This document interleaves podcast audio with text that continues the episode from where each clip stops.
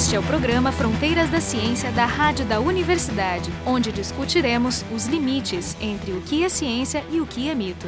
O convidado do programa de hoje é o Demétrio Luiz Guadanin, que é do Departamento de Ecologia da URGS. O pessoal do programa, o Jefferson Renzon, eu, Marco de Arte, do Departamento de Física da URGS, e o Jorge Kilfeld, do Departamento de Biofísica da URGS. O tema do programa de hoje é caça e conservação, é, esse tema de caça, ele tem um, um, alto potencial emotivo. É sempre difícil discutir, porque os dois lados que existem nesse discurso, né, tanto o lado dos ecologistas quanto o lado dos caçadores, eles compartilham um discurso muito parecido, de que o objetivo sempre é a conservação. Pelo menos foi reelaborado dessa forma. É como é apresentado, né? Claro, tem o lado do prazer envolvido para as pessoas que gostam de caçar. E só, só, só conhecimento, os ecologistas é um dos grupos que são contra a caça. Existem grupos que nem são exatamente ecologistas, mas são anti caça, porque é bom que tem essa diversidade. Tem realmente é, uma eu uso ecologistas né, é. lato senso. Ou anti-caça. É. Né? Então eu queria começar discutindo o conceito de conservação. A gente está falando da sobrevivência de uma espécie específica que pode estar sendo caçada,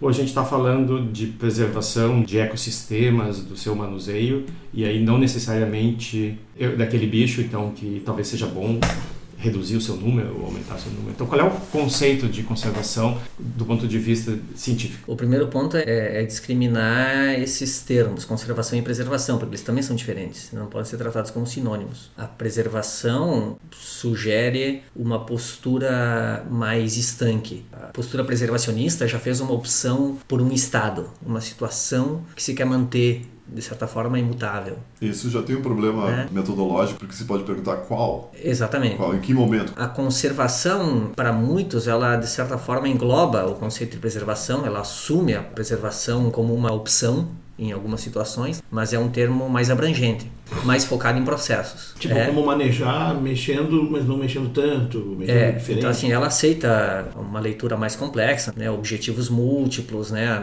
análises utilitaristas, onde assim maximizar é, benefícios entre atores, entre setores, entre ecossistemas, né? Então assim uma ideia mais abrangente de benefício. Acho que esse é o primeiro ponto. Tu está dizendo então que é, o conceito de preservação é um conceito mais estrito que o de conservação? Pode ser interpretado é, assim. Então a preservação é, é, digamos aquela defesa, digamos de uma de uma preservação meio total de um ecossistema aqui para proteger uma ou algumas espécies, onde tu deixa intocado aquilo. Então, tu evita o máximo o contato né, humano, por exemplo, é o que se faz com Antártida, de certo modo. E conservação seria regiões onde tu tem uma certa tolerância de interferência, por exemplo, tu pode ter agricultores trabalhando ali dentro de alguma forma, fazendo até um certo ponto certas coisas, eventualmente algum grau de caça tolerado, enfim, mas tu maneja aquilo, né? Então é. seria mais amplo e essa é. ideia. Quando a gente analisa os discursos, o preservacionismo ele sempre está vinculado a uma leitura do mundo assim preto e branco. Então é o mundo da sociedade e o mundo da natureza. Né? Então o preservacionista ele enxerga o mundo dessa forma, né? Quando você pede onde está a natureza, né? Ele jamais vai apontar para si, né? Ele vai apontar por um lugar que não tem humanos. E, ou seja, a preservação significa retirar os humanos. Retirar os humanos. Porque a leitura é que o, os humanos, eles primeiro não pertencem à natureza, eles pertencem a um outro mundo, e por isso que a cerca faz sentido. E a presença deles na natureza é uma presença negativa, né? Que causa impactos, que tem por si só uma conotação negativa, né? Mas assim, primeiro, qual é que é o discurso conservacionista? O discurso conservacionista, ele rejeita essa separação, né? Sociedade-natureza, né? E procura situar a presença humana como uma espécie a mais, que se relaciona com outros seres vivos, com o ambiente físico, da mesma forma como qualquer outra espécie se relaciona, e portanto faz parte da natureza. E se faz parte da natureza, é bom, então é uma discussão que é humana. Estamos discutindo a conservação com as pessoas, né? E não sem as pessoas. Mas um determinado ecossistema ele tem uma dinâmica interna que vai evoluir e, digamos, o que é natural para um ecossistema é que as espécies vão se extinguir.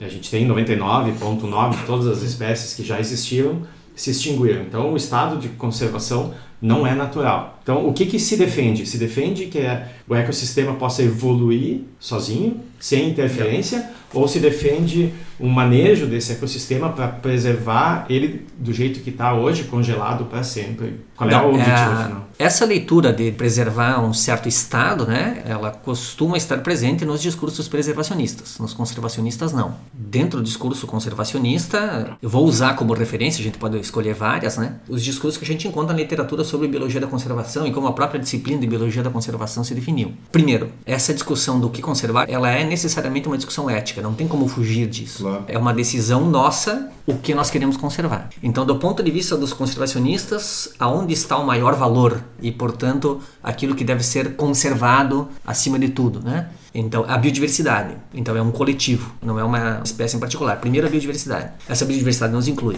Então, assim, a evolução. É, então, lá na, na definição da biologia da conservação está: a biodiversidade é boa, a evolução é boa. Então é, é, isso que se quer conservar Tem acima mais? de tudo. Então, assim, sempre que for necessário fazer uma opção, a primeira opção é pelas oportunidades de evolução. Né? Porque é isso que vai garantir a longo prazo mas biodiversidade. Existem situações limítrofes, assim, por exemplo, espécies não só ameaçadas, mas em, em grave risco de extinção, como por exemplo algumas baleias, como as baleias azuis alguns anos atrás, que agora parece que se reverteu a situação. Então você estava aí com menos de 100 exemplares no mundo inteiro, uma coisa assim, o número ficou em torno de 100. E aí começa a se aproximar daquela população mínima, crítica, abaixo da qual não faz sentido, não vai adiantar protegê-las. Elas não vão conseguir se reproduzir com diversidade suficiente no médio e no longo prazo, na escala de tempo da reprodução deles. Acho que esse é o conceito importante, né? É. junto com biodiversidade, tu tem que ter diversidade genética também. é, esse número é. mínimo, porque senão não adianta tu ter um é. milhão de clones. Não, não, adianta ter sobrado um exemplar de uma espécie, ou, ou, um casal. Ele não vai ter diversidade suficiente, não é uma população crítica mínima, como se fala. Uhum.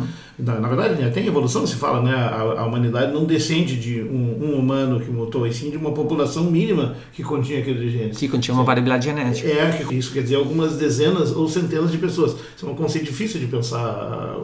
A maior parte das pessoas gosta de centralizar num herói, num indivíduo, numa única pessoa, ou numa mãe primordial, mas na verdade é uma população. Né? Bom, mas ah, voltando então à conservação, eh, sendo uma coisa mais é, flexível assim, ela é abusada esse conceito ele é usado uh, abertamente hoje tanto por defensores da obliteração ou, re, re, redução da caça, quanto pelos defensores da caça, que já usam como argumento porque em algumas situações se tolera isso. É, sim. Então, assim, os conservacionistas, ao contrário do, dos preservacionistas, de um modo geral, quando refletem sobre o assunto, tendem a não se opor à caça pela caça. Vão se opor a algumas formas de caça, em algumas circunstâncias, porque é, nessas situações elas estão comprometendo bens maiores, que são a biodiversidade biodiversidade e evolução. É, se não existe comprometimento né, de biodiversidade e evolução, né, de variabilidade genética, né, da manutenção da diversidade dentro da população, né? Então, a gente está falando aqui de diversidade genética dentro de uma população, diversidade fenotípica dentro de uma população. Então, a, a riqueza de espécies interessa, né? A natureza dessas espécies interessa. Diversidade de ecossistemas, né? Então, existe uma diversidade de hábitats também. Então, isso também é objeto de, de interesse de conservação. Então, assim, sempre que essa diversidade não está sendo ameaçada, os conservacionistas tendem a, a não se opor. Aí tem uma diferença importante. Aí entra aquela questão ética também. Tu pode não se opor tecnicamente, porque não vê risco, mas pode continuar se opondo, digamos, moralmente ou eticamente. Por outras razões. Por outras razões. Não, mas eu, eu dou um exemplo né? que está acontecendo nos Estados Unidos, que a população de gamo está aumentando muito por falta de predadores naturais. Né? O leão da montanha não existe mais, não existe mais matilha de lobos, então o, o gamo está aumentando muito. Então, essa população está tá ficando desproporcional. Muitos deles são atropelados nas estradas, mas eles também eles, eles interferem com o ecossistema de outros animais, eles acabam com comida, eles comem muito. Então, a gente propõe que uh, podia usar os caçadores para fazer esse controle, né? Qual seria a alternativa? Como controlar o aumento do gamo? Mas tu tem exemplos mais claros do que isso, né? Tu tem, por exemplo, o controle de peste. Quando teve a peste negra, o pessoal ganhava para caçar ratos. Ou tem uma invasão de coelhos na Austrália, tu precisa caçar porque aquela espécie não é nativa, está ameaçando as espécies endógenas lá. Isso, né? não, é, exatamente. Então, no, não, é que no caso do gama é um pouco mais complicado porque envolve um ecossistema local. Esses outros exemplos, acho que não, a questão ética é, é mais clara. Tem espécies invasoras que vão destruir o ecossistema. Então aqui tu é tem que optar Tá, mas continua sendo técnico esse argumento. O que eu tô falando Não. questão ética é, é ético eu poder alvejar Não, sangue ah, frio, um animalzinho, ah, não depende da Por isso que é eu a questão. falei, a questão ética sempre ela envolve uma alternativa. Tu dizer, eu posso fazer a coisa desse jeito ou do Isso, outro. tu escolhe. Só que eu não estou sabendo qual é a alternativa. Imagina que tu tem uma população que está fora de controle e está prejudicando, vamos dizer, a estabilidade de um ecossistema. Então, se eu tenho outra opção, eu não sou, não sou a favor da caça, mas eu sou, eu tô só botando lenha na fogueira. Aí eu posso dizer que eu posso fazer desse jeito ou daquele, mas só tenho, só tenho uma opção agora, por enquanto, que é a opção dos caçadores. É, a, a- a opção é em que escala tu vai tratar o problema. Eu vou tratar na escala daquele animal que vai ser alvejado, e aí eu para mim me parece difícil de justificar como é que tu vai matar aquele animal.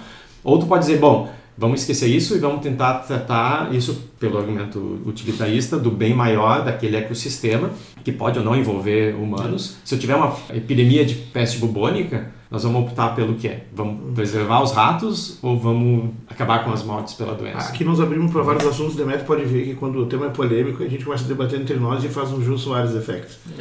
Não, não, mas aí, mas- não, mas Vamos voltar ao pro Demétrio agora. Bom, sobre a questão da regulação populacional né, e a a questão dos gamos ou muitas outras situações. Não necessariamente isso tem a ver com a falta de predadores. Esse controle dos níveis tróficos inferiores por um Pelos nível oceanos. trófico superior é uma possibilidade, precisa ser demonstrada caso a caso. Existe o controle bottom-up, né? Então, Eles são muito alimentados, talvez, é, exatamente. muita comida, né? Então, assim, é bastante frequente que essas populações que, entre aspas, saem do controle, de fato elas não, não saíram do controle, é por uma questão de oferta de recursos. No caso específico, né, muitas populações de cervos, se criou uma paisagem agrícola, que é uma paisagem que é ideal para eles. Né? Essa paisagem oferece refúgio, água e comida. Então, de fato, ela não saiu do equilíbrio. Né? A palavra equilíbrio é, em ecologia está um pouco fora de moda também, porque os sistemas são dinâmicos, né? Então, sempre que a gente usa a palavra equilíbrio, né, tem que tem que saber que se trata de um equilíbrio dinâmico. Então, os ecossistemas eles estão ao mesmo tempo fora do equilíbrio, né? Porque as condições continuamente mudam, né? Eles Então, estão é- estáveis. está sempre tendendo ao equilíbrio. dependendo da escala que tu olha de tempo. Não, mas e não só recursos, isso, mas né? a, a percepção de que, a- que essas populações vão continuar crescendo, ou seja, não só que elas estão atrapalhando nesse momento, mas elas vão continuar crescendo porque eles não veem essa barreira natural de limitação da população. ela vai crescer até encontrar os fatores limitantes do tamanho, que vão ser esses fatores reguladores, né? Bottom-up e top-down.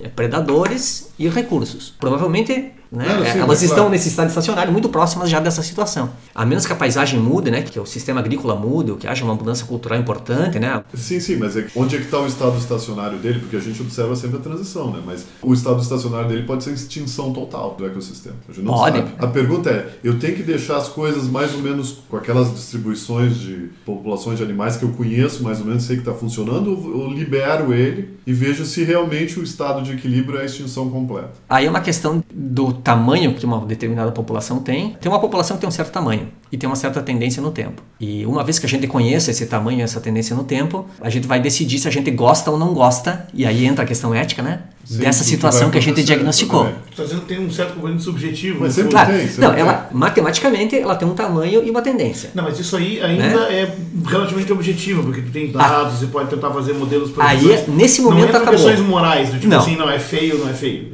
A ecologia é desprovida de moral. É, é verdade. Né? É, Então a ecologia vai lá e diagnostica a situação. Essa população tem um tamanho e uma tendência. Acabou a ecologia. Daqui para frente agora é uma discussão primeiro ética, né? Que depois retorna para uma discussão É uma técnica mais moral. adiante. É, a moral Ah, o- é aquela questão o- mais de, de opção de fórum íntimo. O próximo ponto é, nós estamos confortáveis com esse estado e essa tendência? Então, alguém pode não estar. Pode ser um ecologista, por causa de um declínio. Pode ser um, um fazendeiro, por causa de um aumento. E pode ser um caçador, porque não está atendendo né, a sua expectativa de, de rendimento, né, com a atividade da caça. Então, assim, alguém pode estar desconfortável com aquela situação e aquela tendência. Bom, no momento em que existe um certo consenso de como lidar com esse desconforto, se ele existe, Aí isso retorna para uma questão técnica. Então, agora temos um sistema que está num estado estacionário que eu não gosto. E eu preciso mudar o estado dele. Então, na verdade, é um pouco o contrário do que o, o pensamento sugere, né? Então, assim, ela, ela está em equilíbrio e a gente quer retirá-la do equilíbrio. Então, bom, para isso a gente vai ter que causar uma interferência ali. Né? Então, essa interferência pode ser uma ação de conservação, né? pode ser caça, enfim, precisa de uma força aí, né? Que é um manejo ativo. Isso. Né? Então, essa população vai precisar ser manejada Caso contrário, a inércia. a gente vai precisar de energia para tirar ela desse estado. Né, e dessa tendência. E isso não vai acontecer espontaneamente. Tem que botar energia ali. Tempo, dinheiro, pesquisa, enfim, né? É interessante Bom, que não é trivial controlar um ecossistema porque é um sistema complexo e a gente ainda está aprendendo como essas múltiplas variáveis interagem. Isso é um tema de pesquisa de fronteira. Sistemas complexos são, como diz o nome, complexos e a compreensão deles ainda é limitada em certos aspectos. E o que leva, assim, nas situações onde isso é aplicado na prática, como exemplo, a, a introdução de espécie exótica do coelho europeu na, na Austrália, que levou a uma catástrofe. Mas tem também as explosões, quando tu vai controlar, da própria espécie endêmica. Por exemplo, os bisões já no fim do século XIX, início do século XX, né, no meio oeste americano, os gamos, que também começou a crescer demais. E um exemplo notável, que eu tive a experiência de ver agora de perto, na Austrália, o canguru. Eles controlaram tão bem a questão do ecossistema lá que a população explodiu e eles optaram então pelo manejo e pela caça. E essa caça é feita de forma meio impressionante, né? Os caras caçam usando helicóptero e metralhadora. E é, e é vendido. E eles estão tentando mudar a cultura na Austrália para que as pessoas consumam o canguru, que até poucos anos era acusado uma coisa, um patrimônio intocável e maravilhoso, para respeitar a distância.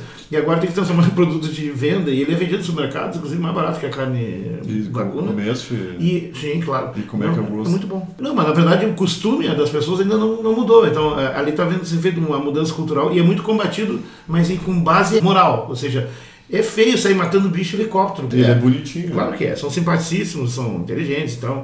Mas não importa. A questão é que ali entram vários fatores no jogo, né?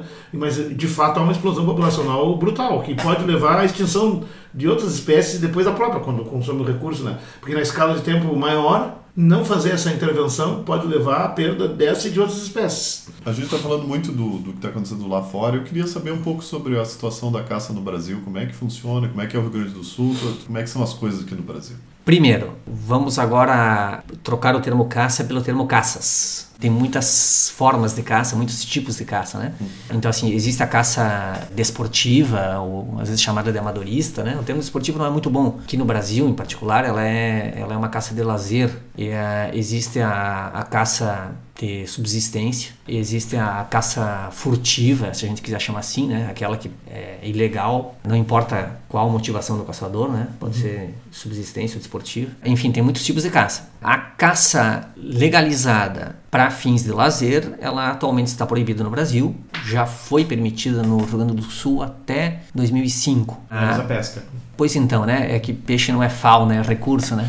Não tem regulamentação nenhuma para pesca. Eu posso pegar o meu anzol e Não, existe regulamentação para pesca, sim. Existem, mas ela não é proibida. Mas mesmo né? pesca amador, é o cara que vai lá com seu anzol tem, existe uma regras para Existem isso? regras para isso, existe regulamentação, é, é possível se cadastrar, tem carteirinha de pescador amador, né? Existem modalidades de pesca Mas é, que são livres.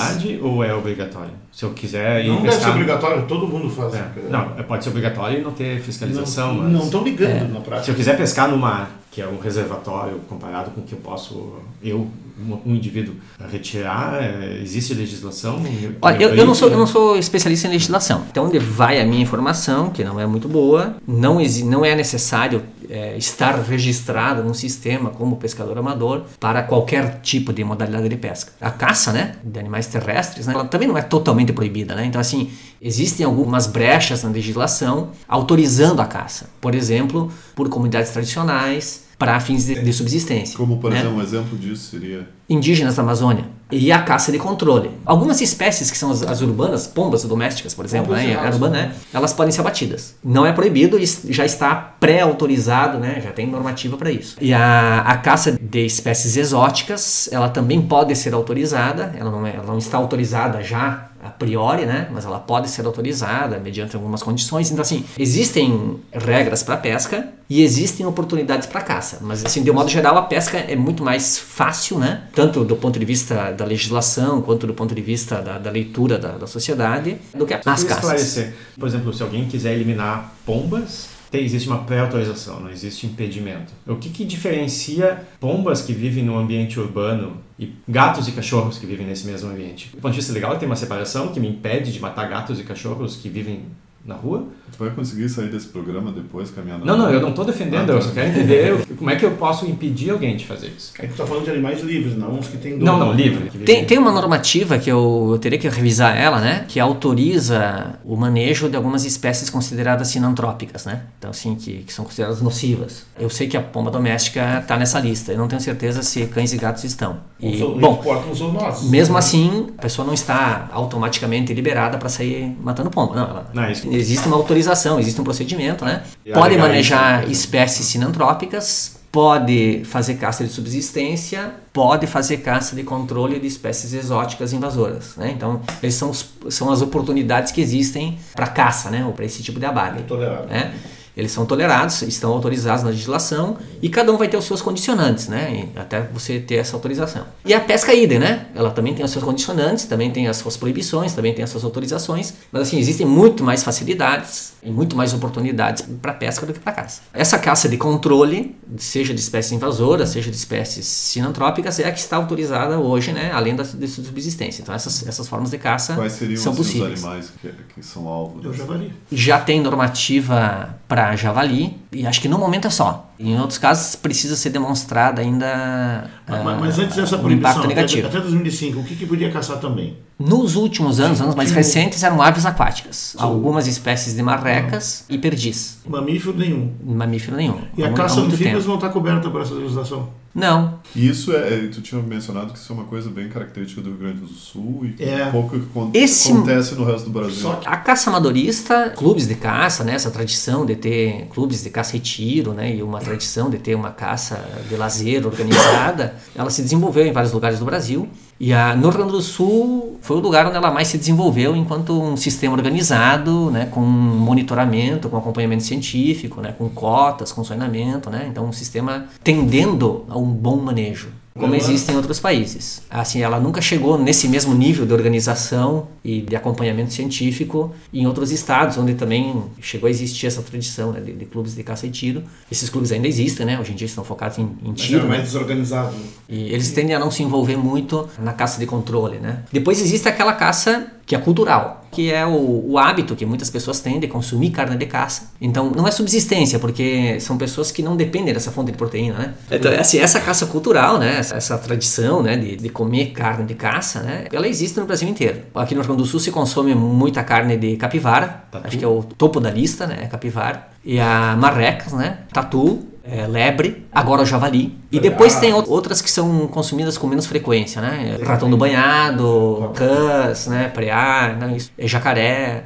cervos. E a gente ainda poderia discutir se a gente vai incluir dentro desse conceito de caça, né? Aquela caça que não é para abate, para alimentação ou para troféu, né? Então, assim, é captura de passarinho, por exemplo. Então, botar passarinho em gaiola é algo Para criação bem tradicional, né? companhia, animais de companhia. É, tem muita captura de animais, né? Que é Brasil muito- afora, é aqui muito também. Pesado. O Blama proíbe é inafiançável, inclusive, É. a captura para esse fim. né? Então, aves para gaiola, para tráfico, e aí os primatas também estão nesse topo, né? O bugio e tal. Também a captura né, de peixes ornamentais também é muito importante, né?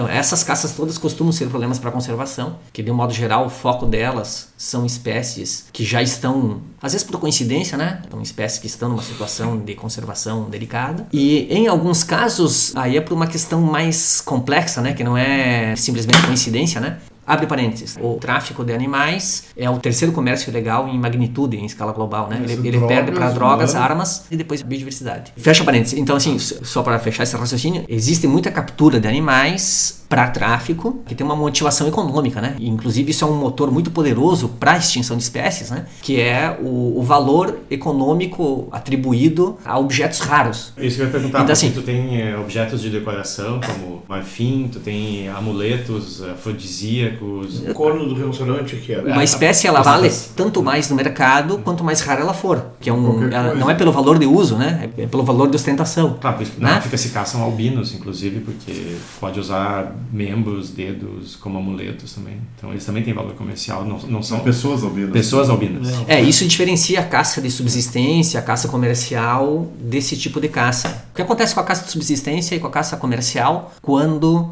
o estoque diminui? Né? E a espécie se torna rara. Assim, é, o, o negócio quebra. Aquele indivíduo ele vai, vai ser forçado um a procurar um outro recurso. Você não vai achar mais. Ah, então são sistemas que é mais provável é que eles se autorregulem em alguma medida. Na prática tem tantos outros condicionantes que essa autorregulação não funciona muito bem. É, é Mas o existe problema, essa né? possibilidade. Agora, quando a motivação é a ostentação, né? Então, quanto mais raro, mais vale, maior a procura. Então, isso por si só é suficiente para levar a espécie à extinção. Eu, eu só queria voltar para minha pergunta original, Ed. A nossa realidade parece um pouco diferente, ou tem elementos diferentes do que acontece na África, por exemplo. E existem grupos organizados, por exemplo, nos Estados Unidos, para levar caçadores, existem taxas muito altas que são pagas, e existe toda uma justificação desse processo dizendo que isso é bom para a conservação desses animais que eles estão caçando. Porque o, preço que se paga para caçar um rinoceronte preto na África Sustenta o parque lá. eles fazem leilões e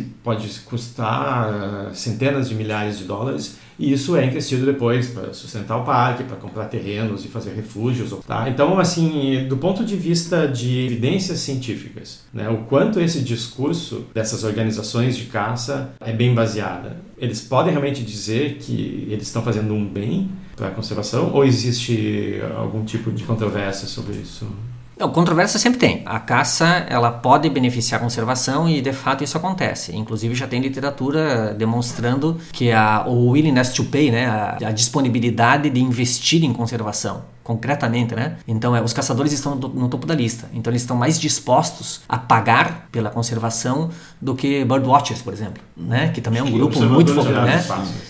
Então, sim, partindo do princípio de que eles não se faz conservação sem dinheiro, né? Então, isso sim é um motor importante. Então, existe essa contribuição da caça pelo dinheiro que ela aporta para a conservação, né? existe a contribuição da caça pela oportunidade que ela oferece de se fazer manejo a um menor custo, então, porque assim, claro, uma parte desse custo está sendo assumido pelo caçador, né? E não está sendo pago por um serviço público, né? Para controlar uma determinada população. Esse é um argumento usado para o javali, por exemplo, aqui no Brasil. Mas o, o principal é o, o que a caça aporta de recursos para o sistema de conservação global. Isso acontece, claro, a África é top, né? Mas isso acontece aqui também. Isso foi algo que se perdeu com a proibição da caça aqui no Rio Grande do Sul. Estava sendo criado no Rio Grande do Sul uma estratégia de conservação de áreas em função da caça. Né? Existem várias áreas úmidas, vários banhados, né? grandes, importantes aqui no estado, que se mantiveram ao longo do tempo, não foram drenados para cultivar arroz, por exemplo, né? porque havia um retorno ou econômico, né? ou cultural, né? em função da caça. E existiam áreas que eram arrendadas, né? e o seu proprietário recebia dinheiro, né? para mantê-las como áreas de caça. Então isso também acontece aqui. Aqui também existe turismo de caça na América Latina. No Brasil existe, mas ele é ilegal. Na Argentina, no Uruguai, em outros países, né, existe de forma legalizada, né? Então existe um turismo internacional de caça. Não existe essa caça maior, né, que são esses, esses grandes animais, né, que para troféu, né? Mas assim, é, turistas internacionais vêm para cá para caçar marrecas, para caçar pombas. E claro, é um aporte de recursos, é um ingresso de divisas, né? E isso é usado como argumento. Embora passe a mensagem errada.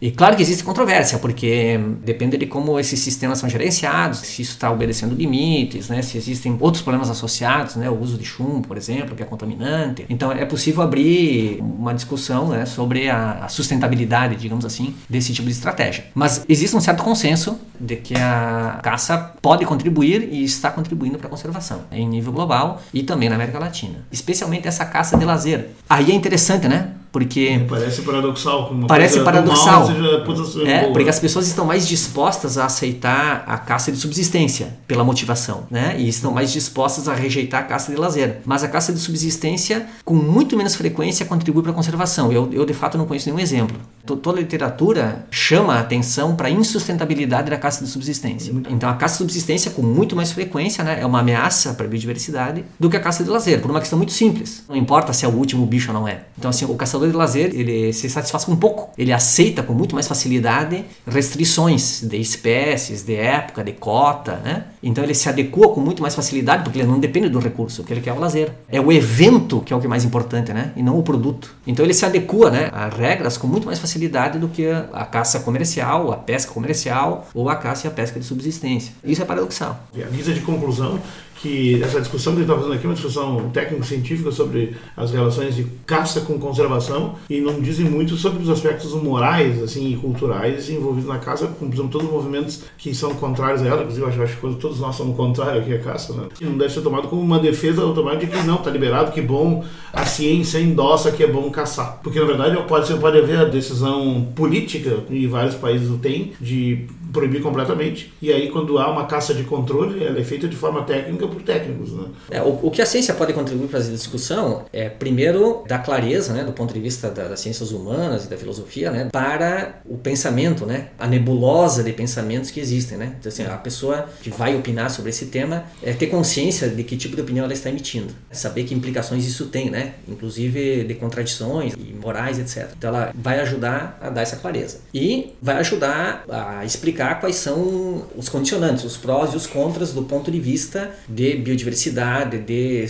recurso, de economia, enfim. Esse é o papel da ciência. Aí é a função da sociedade decidir se isso é bom ou ruim, dadas é essa lista né? de, de, fatores que foram apontados. É, eu tenho uma opinião pessoal sobre a caça, mas eu não vou dizer qual é que ela é porque isso pode poluir uma discussão quando eu estou sendo questionado como técnico. É muito perigoso, assim, a gente não pode substituir a sociedade nesse ponto, né? Isso é, isso é, é ela que manda. É, exatamente, então assim, é, senão vira tecnocracia, né? Então exatamente. o técnico tem que se manter no seu lugar. Isso é bem né? bom. Isso é bom dizer exatamente porque às vezes parece que quando o cara está argumentando o que tem de científico, parece que tu está te postando ao lado do tecnocrata que quer fazer um tipo de autoritarismo tecnobaseado, e não é o caso. Então esse foi o programa Fronteiras da Ciência. Hoje a gente discutiu sobre caça e conservação. O convidado foi o Demétrio Guadanin, do Departamento de Ecologia da URGS. O pessoal do programa, Jefferson Lorenzon, Marco de Arte, do Departamento de Física, e o Jorge Kilfield, do Departamento de Biofísica da URGS. O programa Fronteiras da Ciência é um projeto do Instituto de Física da URGS.